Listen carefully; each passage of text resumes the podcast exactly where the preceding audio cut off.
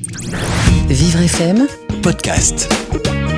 Laurent Stork, notre expert média, euh, va clôturer ce, ce bal du jour euh, avec une réflexion sur le café du commerce et les chaînes d'infos. Bonjour Laurent.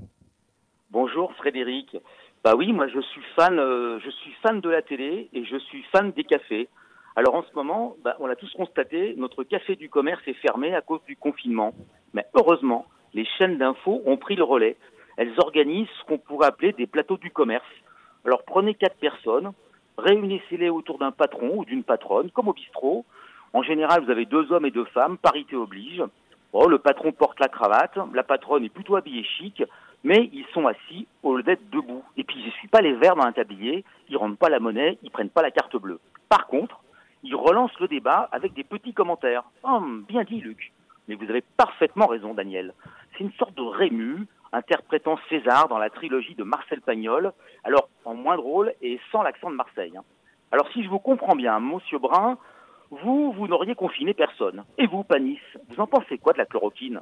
Ah, voyez-vous, César, il y a du pour, il y a du contre. Puis moi, je l'aime bien, le docteur Rahan. Euh, tiens, servez-moi un autre quinquina, il paraît que ça immunise.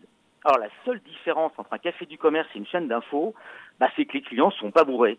Mais d'ailleurs, on le regrette parce qu'ils sont beaucoup moins drôles.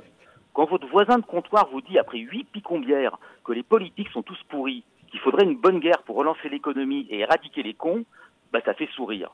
Mais quand un journaliste de médecine générale, ouais, c'est une nouvelle spécialité euh, spéciale confinement, le journaliste de médecine générale, quand un agrégé en hydroalcoologie et un député de Covid en colère vous disent la même chose, mais à jeun, euh, moi ça me fait pas sourire, ça me fait plutôt frémir. Alors j'ai hâte que les vrais experts, bah, ceux qui cherchent vraiment le vaccin dans leur labo, pas sur les plateaux télé, le trouvent. Et puis si par hasard ils pouvaient aussi trouver le vaccin contre le populisme, ça nous arrangerait. Parce qu'à ce rythme, moi je vais bientôt voir mon voisin de bistrot causer sur une chaîne d'infos, et si ça se trouve, eh ben quand il est pas bourré, il est brillant. À mardi.